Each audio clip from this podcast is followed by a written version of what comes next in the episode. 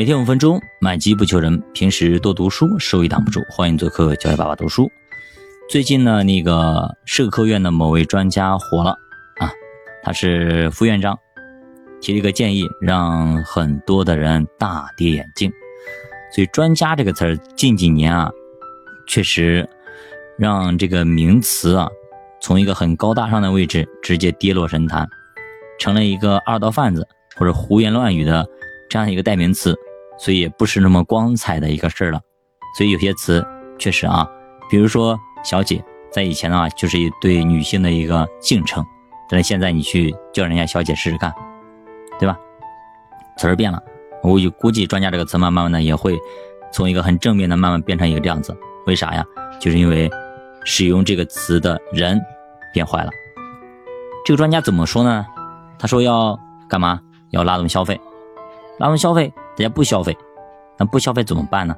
都存钱不消费，好，你不消费，要改革落户制度，能够启动刺激消费的作用。以目前农民工收入水平来看。对公共服务、社会保障的担忧，导致他们消费能力被压制。通过改革，让农民工进城落户，可以把目前已进城的1.8亿的农民工，把他们的消费意愿给释放出来，总额可以达万亿以上。这句话一出啊，引起全网一片骂声。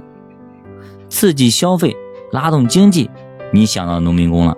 那我们子女上学的时候，我养老看病的时候，你咋没想到呢？我以前读书在城市里读书，好，你不给我读，让我读一个什么农民子弟，对吧？这种学校，升学率很低，极低，重点学校招生，普通学、普通高中、公办高中一个学校给个名额，给十个，给八个，给农民子弟学校零个，你让我们怎么弄？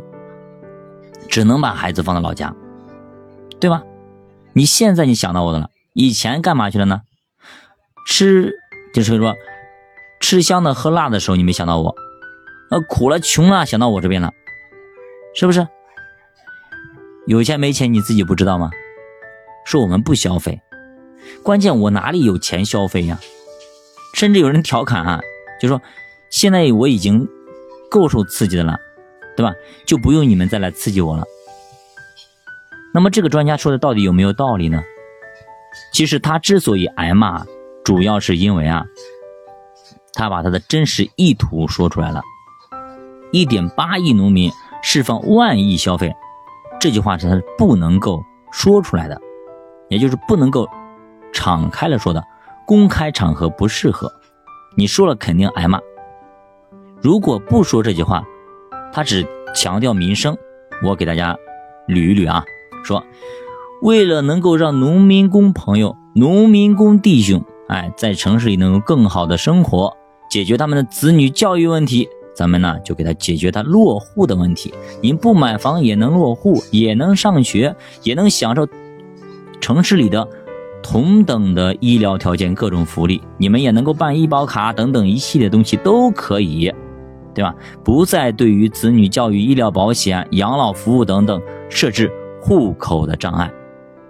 你这样一说，农民工朋友是不是很开心？对吧？话说到这儿就得了，就可以了，对不对？所以说话呢是一门艺术，话到嘴边留半句，只说别人想听的、愿意听的，别把你真实的意图给暴露出来。比方说啊，很多卖包包的，对吧？卖衣服的企业家，他说：“我们哎，为什么造这些东西啊？就是让大家更便捷。”更好的啊体验啊这种需求啊出门啊挎着包包很方便啊时尚等等啊提升消费者购物体验等等等等很好大家觉得啊很很舒服对吧？那你要说我造这玩意就是为了干嘛？想赚你更多的钱，我消费升级升级一点，呃改个 logo 改个东西对吧？比如苹果手机一样的啊我改这样子改这样子，其实就是为了让你多掏钱赶紧换手机，手机能用十几年呃五六年。这你你你用五六年我不就倒闭了吗？你赶紧换！我为什么 iPhone 一二三四五六七对吧？八九八九十十一十二，为啥呀？就是为了我让你赶紧换手机，赶紧花钱花钱花钱，要赚你钱，把你腰包里的钱全部榨干榨净。你想看，你听着是不是很刺耳朵？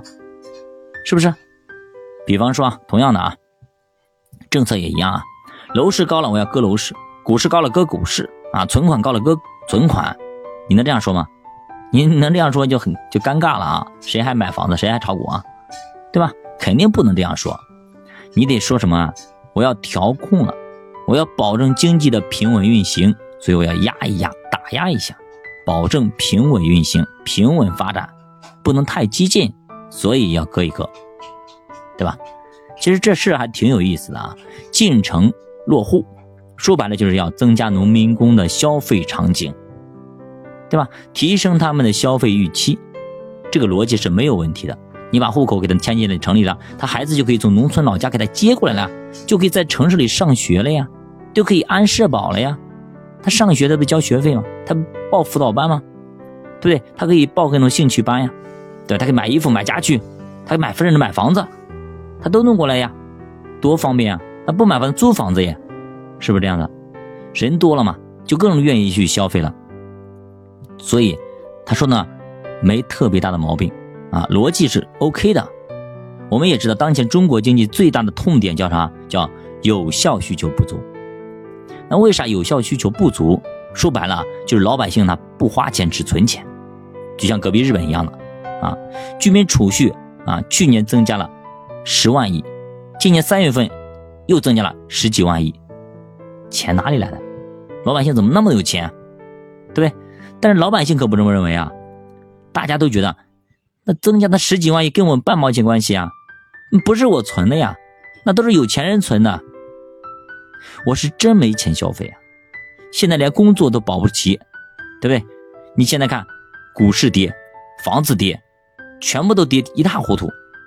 我不仅就是工作保不住，我投资还亏了好好几百分之二三十、三四十被套。对我倒是想消费，但是问题是拿啥来消费呀？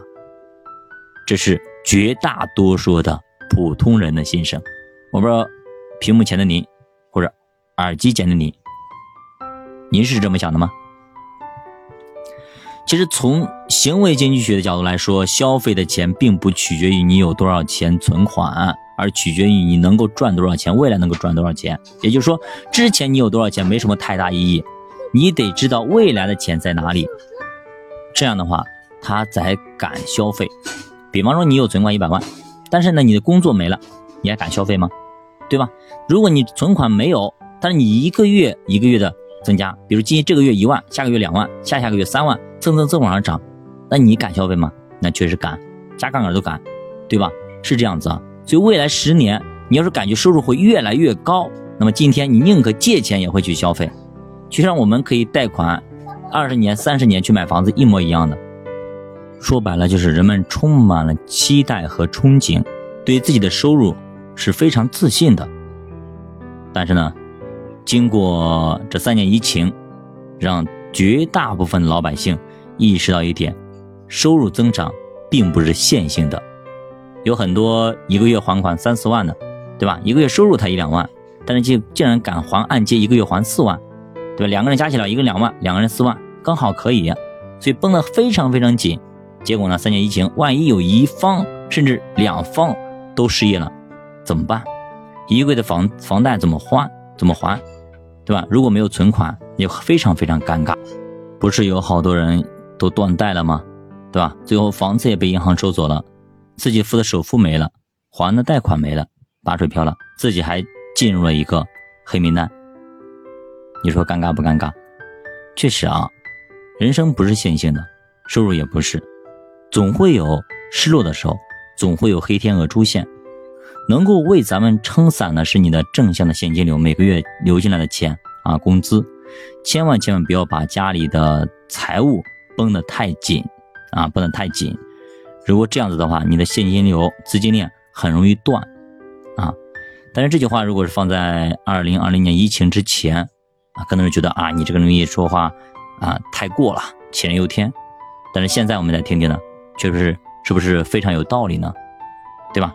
从去年开始，其实就发现被生活教训的人是越来越多，所以才让大家变得小心翼翼，甚至一朝被蛇咬，十年怕井绳，对未来的预期也发生了非常大的变化，对吧？有人说你别扯淡了啊，就是没钱啊。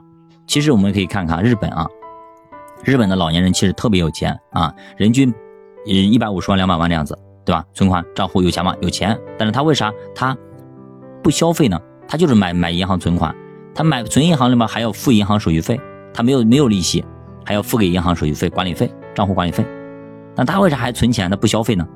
他就是因为担心啊，他担心啥呀？他担心未来老了怎么办？他担心自己生病得看病，他担心很多东西。你让他去干嘛，对吧？你让他买房子嘛？日本的房子一塌糊涂，还跌，还要交房产税，还有维修费用等等。那你买它干嘛呀？你买了之后一堆负债，每个月还要往里砸钱，不会买，对吧？股市呢一塌糊涂，一跌二三二十年、三十年，你敢买吗？不敢。创业有机会吗？没机会。你日本的那几家公司还是什么三菱啊等等这些东西，对吧？还是那家几家公司，几十年过去了，所以没什么新的公司，对不对？那没办法，怎么办？只能存钱啊，就是这样一个预期。所以说，日本就成了一个低欲望社会。有本书叫专门讲啊，日本呢叫低欲望社会，大家可以去留读一下。好的，那我们今天就聊这么多。不知道大家对于这个专家说要拉动一点八亿的农民工来刺激消费这个观点，你也认同吗？欢迎留下你的观点，再见。